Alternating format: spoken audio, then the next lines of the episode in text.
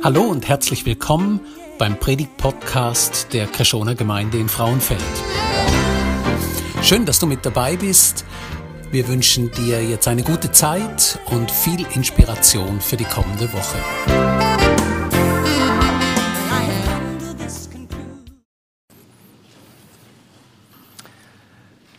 Sollte ich diese große Stadt nicht lieben? Da ist der Titel von unserer Predigt. Das Buch Jona endet mit einer Frage.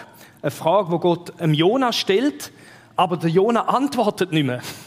Das ist die zentrale Frage, wo Gott dem Typ stellt und wir hören die Antwort nicht. Und das ist so frustrierend. Ich würde so gerne wissen, was der Jona antwortet auf die Frage von Gott. Und das Buch vom Jona endet darum mit einem Cliffhanger. Wisst ihr, was ein Cliffhanger ist? Das kommt von dem Film da, vom Stallone, oder? Wer hat den geschaut damals? Oder, ja, ja, da sehen wir gerade, wie alt das wir sind, wie wir die Hände aufgegeben haben. Aber da hängt da am, oder? Das ist ein Cliffhanger. Und wo der Film geschaut hast, hast du immer gedacht, der geht jetzt denn, er geht runter, oh, schafft das echt weiter? Und du bist ständig so, kommt es echt gut? Und, und, und du schaust weiter, weil du denkst, es passiert jetzt ständig etwas. Und das ist ein Cliffhanger, das ist eine äh, bekannte äh, eigentlich Technologie der Filmindustrie geworden, dass man Geschichte so gestaltet, dass bei der Serie eine Serie, eine Episode von einer Serie mit einem Cliffhanger aufhört. Wenn der normale ein Film, Kinofilm gehst schauen, dann sitzt du ins Kino, hast dein Popcorn, du schaust den Film und am Schluss sind alle Probleme gelöst. Es ist einfach gut. Alle Spannungen werden die Harmonie aufgelöst, oder? Und du gehst heim und du bist zufrieden und du denkst, super Abend gewesen. Aber bei der Serie das ist ganz anders gestaltet. Eine Episode in einer Serie, da tun sie die Spannung am Schluss nicht auflösen, sondern aufbauen. Warum? Damit du die nächste Episode schaust, nächste Woche. Oder? Und das ist eine ganz andere Art. Also, so Episoden engen mit einem Cliffhanger, mit einem Problem. Etwas, wo du sagst, ich will weiterlesen, ich will weiterschauen. Und das Buch Jona endet mit dieser Frage, wo Gott dem Jona stellt, sollte ich diese große Stadt nicht lieben? Das Buch Jona endet mit einem Cliffhanger.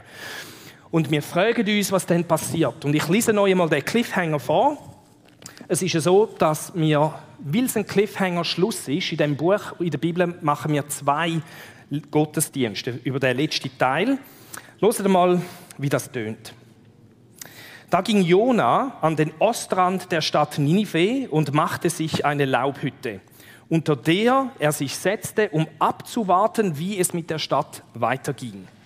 Und Gott der Herr ließ einen Rizinusstrauch wachsen, der sich über Jonas Kopf ausbreitete und ihm Schatten gab. Das wäre da, wo ich auch nötig hätte. Das linderte sein Unbehagen und Jona freute sich sehr über den Busch. Aber Gott ließ auch einen Wurm kommen. Am nächsten Morgen, bei Tagesanbruch, fraß sich der Wurm durch den Busch, so dass dieser verdorrte. Nachdem die Sonne aufgegangen war, schickte Gott auch einen sengenden Ostwind. Die Sonne brannte auf Jonas Kopf, bis er matt wurde und sich den Tod wünschte. Ganz sicher ist es besser, dass ich sterbe, als dass ich lebe rief er. Da sprach Gott zu Jona, ist es richtig von dir, wegen des Rizinusstrauchs so zornig zu sein? Ja, antwortete Jona, zornig bis zum Tod. Da sprach der Herr, dir tut es leid um den Busch, obwohl du nichts getan hast, um es entstehen zu lassen. Er wuchs in einer Nacht und verging innerhalb einer Nacht. Ninive aber hat über 120.000 Einwohner, die nicht zwischen links und rechts unterscheiden können. Ganz zu schweigen von den vielen Tieren. Sollte ich eine solche Stadt nicht schonen? Mit anderen Worten, sollte ich diese große Stadt nicht lieben? Was ist die Frage, wo Gott am Jona stellt? Gott sagt, Jona, du liebst ein Pflänzli, ich liebe die Stadt. Und Jona, ich möchte, dass du die Stadt Ninive so anfängst lieben, wie ich sie liebe. Du jammerst wegen einem Pflänzli. Mich jammert um die große Stadt. Ich möchte, dass du, Jona, auch anfängst, emotional involviert sein mit der Stadt Ninive. Ich möchte, dass du, so wie ich, die Stadt Ninive in dein Herz aufnimmst und anfängst so lieben, wie ich die Stadt liebe. Jetzt Gott nennt die Stadt eine große Stadt und sollte mich nicht jammern, Ninive eine so große Stadt. Das Wort groß ist im Original, im Hebräischen, ein Wort, das viele verschiedene Bedeutungen kann haben unter anderem groß geografisch, also viel Kilometer, aber es kann auch eine andere Bedeutung haben. Da ist es vermutlich eher die Bedeutung von wichtig, stolze Stadt, eine berühmte Stadt, eine großartige Stadt. Also Gott sagt, Ninive ist eine große Stadt. Was sind so die großen Städte von unserer Zeit, in unserer Welt? Was wäre da? Zum Beispiel, was wäre der Vergleich? Damals Ninive, heute Paris, Berlin, Berlin Frauenfeld. Ich habe so gehofft, dass jemand Frauenfeld sagt. Ich habe richtig, das war mein zweites Gebetsanliegen auf den heutigen Gottesdienst. Ja, Frauenfeld ist schon groß, aber es ist ein großes Dorf, würde ich jetzt mal sagen. Viel mehr nicht, aber es ist groß. Ähm, genau, also und ich sage das mit größter Vorsicht und Respekt heute Morgen. Es gibt eine Großstadt in der Welt, wo man besonders viel darüber redet im Moment, und das ist Moskau. Gott nennt Ninive eine große Stadt und er nennt es mehrfach eine große Stadt. Ganz am Anfang vom Buch im Jona 1, Vers 2 schickt er ja seinen Prophet, seinen widerwilligen Prophet an. Er sagt, mach dich auf und geh in die große Stadt Ninive und predige wieder sie, denn ihre Bosheit ist vor mich gekommen. Und äh, wenn wir so eine Stelle lesen, am Anfang vom Buch, dann kommt vielen von uns vielleicht gerade so ein Gott dorthin, der zornig und wütig ist und einfach nur darauf wartet, wie er die Stadt Ninive jetzt kann zerstören kann. Du gegen sie predigen. Äh, und, und ihre Bosheit ist mir vor Augen. Und wir denken, wow, äh, wie ist denn Gott da? Und wir haben jetzt aber den Schluss gelesen vom Buch. Und wir wissen, der Grund, warum Gott seinen Prophet schickt, ist nicht, weil er auf Zerstörung aus ist von Ninive, sondern weil sie ihn jammert. Weil er Ninive liebt. Und das ist in deinem und in meinem Leben ganz etwas Wichtiges. Wenn Gott in deinem Leben etwas konfrontiert, wo du nicht gut machst, wo du nicht richtig machst, wenn du schuldig wirst vor Gott und Gott konfrontiert dich und sagt, ja, hör auf damit. Dann macht er das nicht, weil er dich will zerstören, sondern weil er dich in sein Herz geschlossen hat. Im Neuen Testament lesen wir, weißt du nicht, dass Gottes Güte dich zur Umkehr treibt. Das ist das, was wir hier haben. Und wir sehen das, wenn wir das hier anschauen.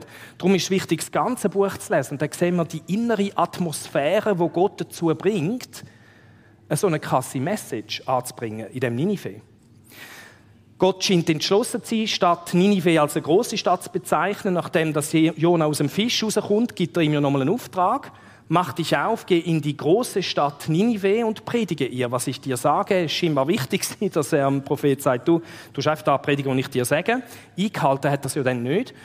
Und wir sehen da, Gott ist wirklich entschlossen, die Stadt als eine große Stadt zu bezeichnen. Und das dritte Mal ist in dem Cliffhanger Schlusstext und sollte mich nicht jammern, Ninive, eine so große Stadt. Und das Krasse finde ich, und das irritiert mich nach wie vor zutiefst, ist, dass es Ninive ist, wo Gott eine große Stadt nennt. Wir haben letzten Sonntag etwas gehört von dem, was in und durch diese Stadt durchgemacht worden ist. Das Assyrische Reich, die Hauptstadt Ninive. Und ich zeige nur ein Bild und äh, ich erkläre es gar nicht genau, das sind zwei Menschen von den Assyrern, die einen Gefangenen misshandeln. Wir haben letzten Sonntag gehört, was die mit zum Teil gemacht haben. Wir haben davon gehört, zum Teil, was auch läuft in dieser Welt mit Kind und äh, wir haben Kind im Raum gehabt. Das ist ein Fehler gewesen. Ich hätte müssen schnallen, dass wir die Beispiele nicht hätten dürfen ausmalen. Äh, und da tut mir wirklich leid. Äh, da habe ich einfach nicht auf dem Radar gehabt. Es ändert nichts daran, das sind die Realitäten, die wir haben in unserer Welt. Menschen von Ninive sind keine guten Menschen. Menschen von Ninive haben die schrecklichsten Sachen gemacht, wo man sich als Mensch auch nur ausdenken kann. Und Gott sagt, Ninive, eine große Stadt. Und ich laufe von so einem Satz weg und denke, wo bin ich gelandet? Meinst du das im Ernst, Gott? Also das, das ist die denkbar günstigste Interpretation der Stadt Ninive. Ich könnte mir tausend weniger gute vorstellen. Aber Gott sagt, Ninive, so eine große Stadt. Und wenn wir an die großen Städte von unserer Zeit denken, wie geht es uns? Ich habe letzte Woche wieder ein Video geschaut von einem von unseren Ukrainern, was mir geschickt haben. Und es ist ein Video von dieser Frau, die heißt Taira. Das ist eine Frau, die in Mariupol ähm, geholfen hat, einfach die verwundeten Soldaten, aber auch die Zivilbevölkerung ähm, zu holen und sie zu pflegen. Und in dem Video wird beschrieben, was sie macht. Ähm, ich zeige euch nicht allzu konkret, auch kein Video, aber einfach, sie hat diesen Verwundeten geschaut, auch Kind. Und sie hat ein Beispiel, wo zwei Kinder sterben, wo die Eltern schon tot sind. Und das ist das Zeug, wo Moskau macht. Verstehst du?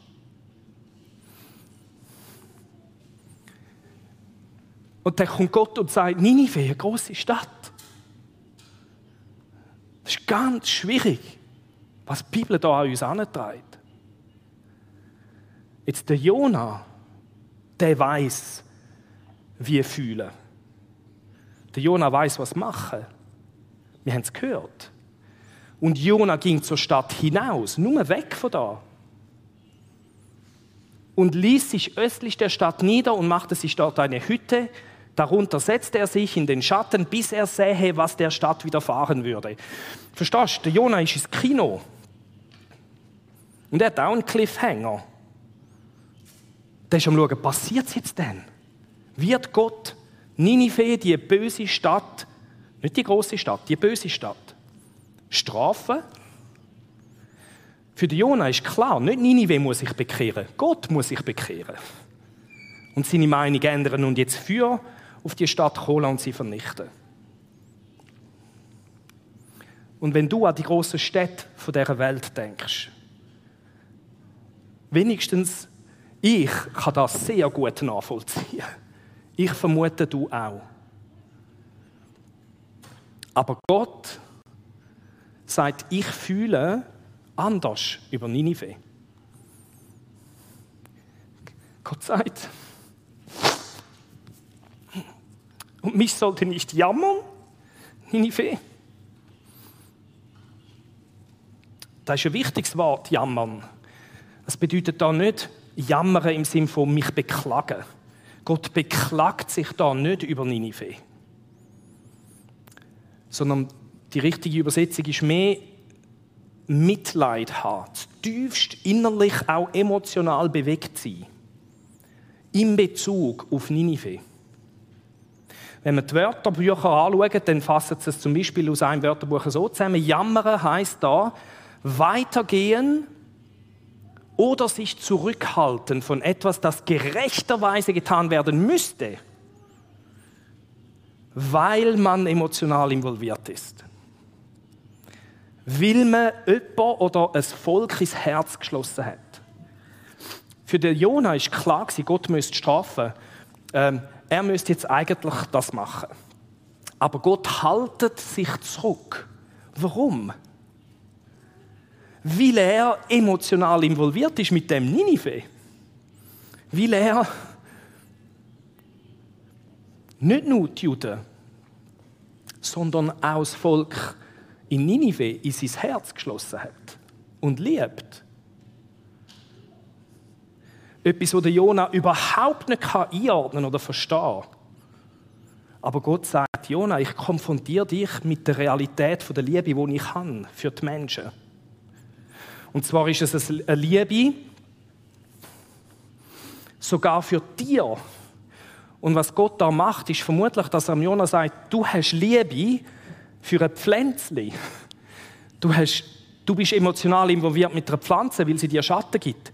Wie viel wertvoller sind denn Tiere als Pflanzen? Ich liebe sogar Tiere. Und ich müsste die Stadt schonen, nur schon wegen der Tiere. Aber es sind auch noch Menschen, ganz viel. Und jeder Mensch ist wertvoller als ein Pflänzchen und auch noch wertvoller als ein Tier. Sogar Menschen, die nicht wissen, was rechts oder links ist. Und die Menschen in Ninive, die haben nicht gewusst, was rechts oder links ist. Die haben nicht einmal bei ihrer Bekehrung, das ist ja die größte Bekehrung, die wir hier haben, in der ganzen Bibel, die Bekehrung in der Stadt Ninive. Aber die wissen nicht einmal genau, zu wem sie sich bekehrt haben. Das ist interessant, wenn wir schauen, wie die Bekehrung, die Erweckung stattfindet, heißt da Jona 3, äh, Vers 5, und die Leute von Ninive glaubten Gott. Und das Wort da ist Elohim, das ist so ein bisschen der allgemeine Gott der Welt. Wenn die Juden oder die Bibel vom Gott der Bibel, vom wahren Gott, wie er sich zeigt und wo man Kontakt kann haben mit dem redet, dann redet die Bibel von Jahwe. Und das wird in vielen Bibeln so dargestellt mit den Großbuchstaben. Also wenn du siehst Herrn in Großbuchstaben heißt das meistens, dass hinter dem Wort der, der Gott von Israel gemeint ist. Also das Volk von Ninive bekehrt sich nicht zu Jahwe, sondern zu Elohim, zu Gott. Das ist einfach so quasi, das riesige Volk äh, bekehrt sich, wird wirklich religiöser. Und der Jona ist da und sagt zu Gott, Gott, du bist so ein unglaublicher, weichherziger, liberaler Softie. Ich glaub's nicht die kleinste Veränderung und Bemühung auf der Seite von dem grausamen Volk honorierst du und gibst ihnen nochmal eine Chance. Gott, ich kann deine Toleranz für das Volk kann ich nicht mehr ertragen. Ich kann deine Toleranz nicht mehr tolerieren.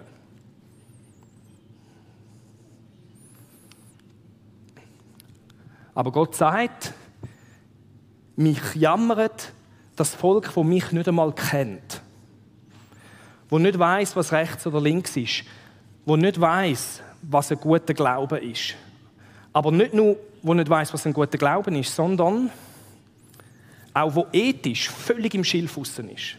Krieg führt, dass, dass das Volk wird bekannt sein bis im 21. Jahrhundert. Und Gott sagt, ich jammere um das Volk. Und ich habe mich gefragt, wenn wir in unsere heutige Zeit hineinschauen, die westliche Welt, das ist wirklich eine großartige Kultur. Aber auch wir in der westlichen Welt wissen zum Teil nicht, was rechts oder was links ist. Und ich bringe euch einfach ein Beispiel, das mich zutiefst umtreibt. Die einen von euch kennen es. Ich habe euch hier ein Bild von Jessica Savano. Äh, das ist ähm, eine Transfrau, die als biologischer Mann geboren ist und sie sagt, ich bin Jessica und ich bin nicht mein Körper. Mein Körper gehört nicht zu meiner Identität. Äh, in deren Ideologie wird der Unterschied zwischen Mann und Frau aufgelöst. Man versteht nicht mehr, was es heißt, Mann und Frau sein. Aber in deren Ideologie haben wir nicht nur die Auflösung vom Unterschied zwischen Mann und Frau, sondern wir haben die Auflösung im Prinzip vom ganzen Mensch. Ich zeige euch das einfach an ein, zwei Beispielen. Da haben wir äh, eine Frau, die heißt Rachel, ist eine Amerikanerin und sie hat ähm, Furore gemacht, weil sie behauptet hat, sie sei eine Schwarzafrikanerin und man müsse sie auch dementsprechend behandeln. Sie hat gesagt, in meiner Seele fühle ich mich so, mein Körper ist es nicht. Mein Körper zeigt das nicht, aber in der Seele bin ich das. Und äh, da werden auch die Unterschiede zwischen den verschiedenen Rassen auf unserer Welt einfach völlig wegdiskutiert. Oder nicht nur der Unterschied zwischen den Geschlechtern und den Rassen, sondern auch der Unterschied zwischen Mensch und Tier. Und das ist ein Bild, das findest du vielleicht grotesk und das ist nicht nur zum Schockieren, sondern äh, der Mann hat gesagt, ich fühle mich als Teil der Tierwelt und darum passe ich meinen Körper an in Richtung der Tierwelt. Und da wird der Unterschied zwischen Mensch und Tier aufgelöst. Menschen wissen nicht mehr, was rechts oder links ist. Es geht noch weiter zu der Pflanzenwelt. Das kann man jetzt im Moment nur grafisch machen. Das kann man nicht physisch machen. Aber die Idee ist da, dass, Die einen sagen, ich fühle mich als Teil von der, von der Vegetation von dieser Welt. Da werden wir beim Pflänzchen gelandet, vom Jona.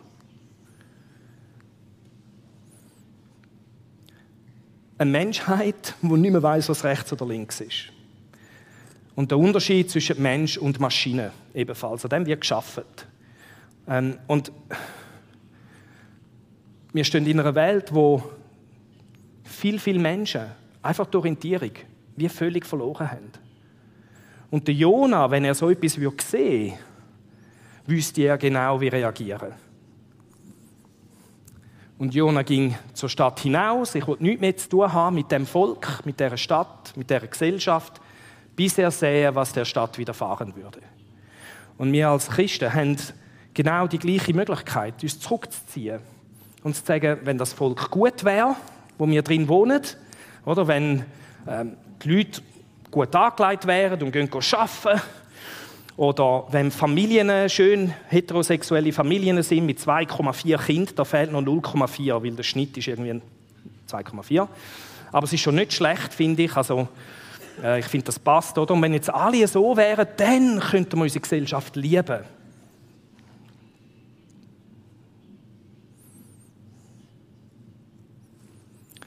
So würde Jona reagieren.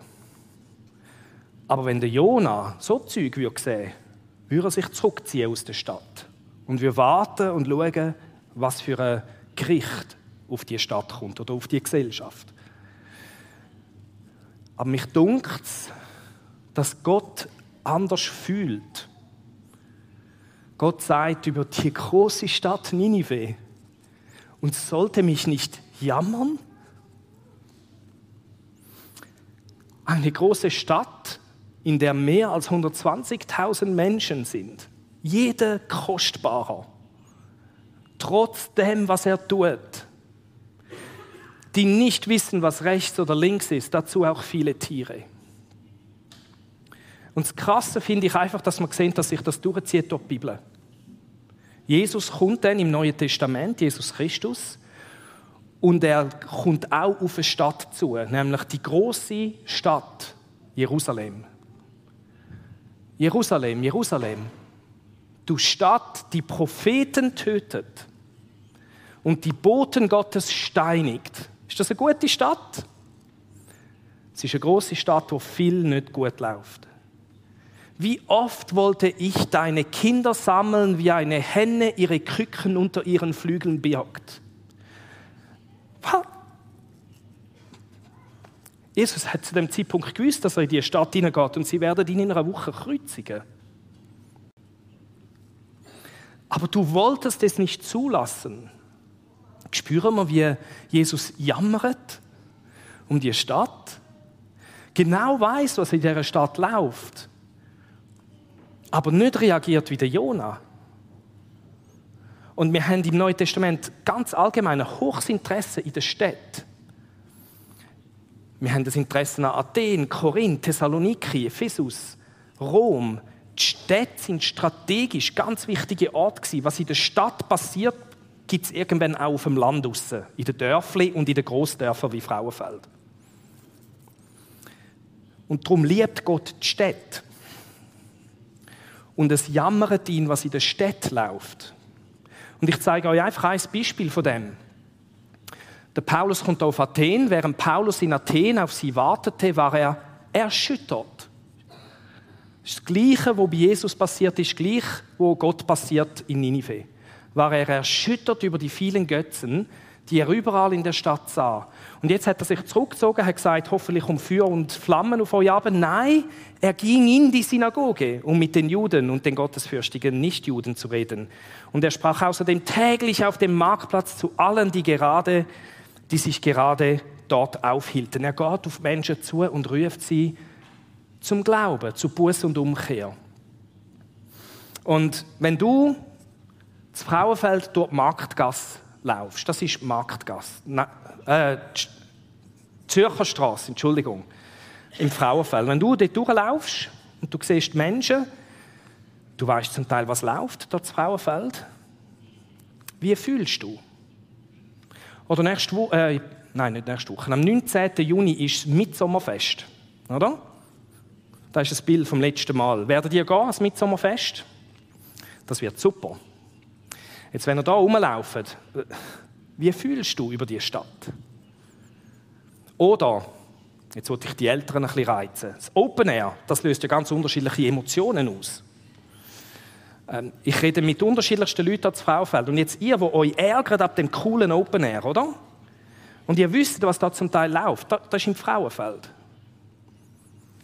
Wie fühlst du? Oder das Pink Apple Schullesbische Filmfestival da in Frauenfeld stattfindet. Wie fühlst du denn? Und Gott hat dem Jona gesagt, um mich sollte nicht jammern, Ninive. Und da sagt er, Jona, ich möchte, dass du Ninive so anfängst lieben, dass du Ninive und Menschen da drin in dein Herz aufnimmst, so wie ich das auch mache. Das war eine ziemliche Überforderung für Jona. Aber Gott möchte das von ihm. Und wenn wir an Frauenfeld denken, an unsere westliche Welt,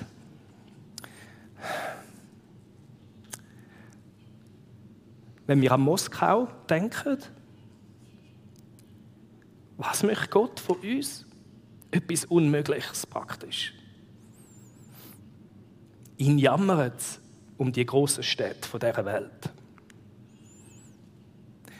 Und darum müssen wir zu Jesus kommen. Und ihn erlauben, dass er uns infiziert mit seiner Liebe und mit seinem Blick auf die Menschen, auch auf die großen Städte und Situationen und Kulturen von unserer Zeit. Und Jesus lädt uns ein, mit ihm mitzulaufen.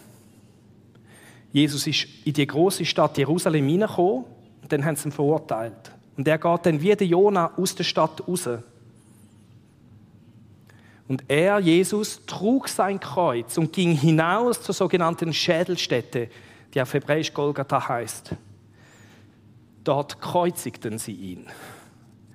Er ist nicht dort draußen und hat einen Cliffhanger gehabt und wollte darauf warten, dass Gott die böse Stadt Jerusalem zerstört, sondern dort stirbt er anstelle von Jerusalem. Und da stirbt Jesus Christus anstelle von Frauenfeld. Dort stirbt Jesus Christus anstelle von Moskau, anstelle von Kiew, anstelle von dir und von mir.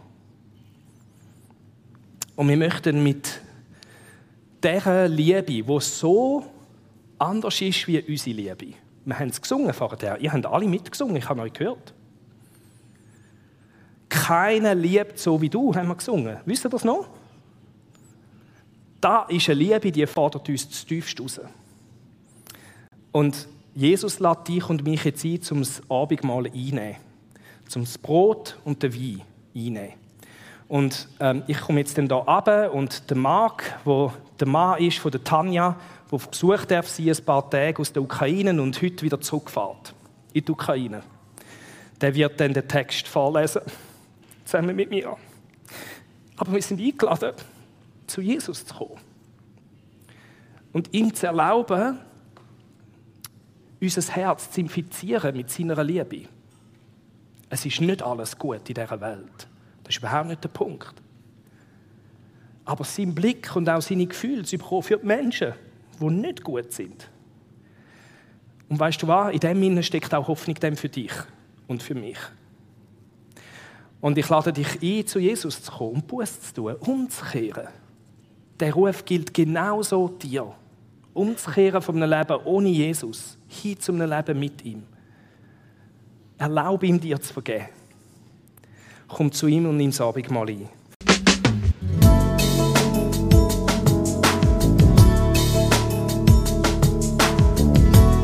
Schön, dass du mit dabei warst.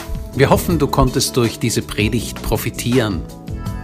Weitere Infos zu unserer Gemeinde findest du auf unserer Webseite unter Krishona, das schreibt sich mit ch, minus frauenfeld.ch. Wenn du uns eine Nachricht schicken willst, dann schick uns doch einfach eine E-Mail auf die Adresse info at krishona-frauenfeld.ch. So wünschen wir dir noch eine gute Woche und freuen uns, wenn du das nächste Mal wieder mit dabei bist. Tschüss!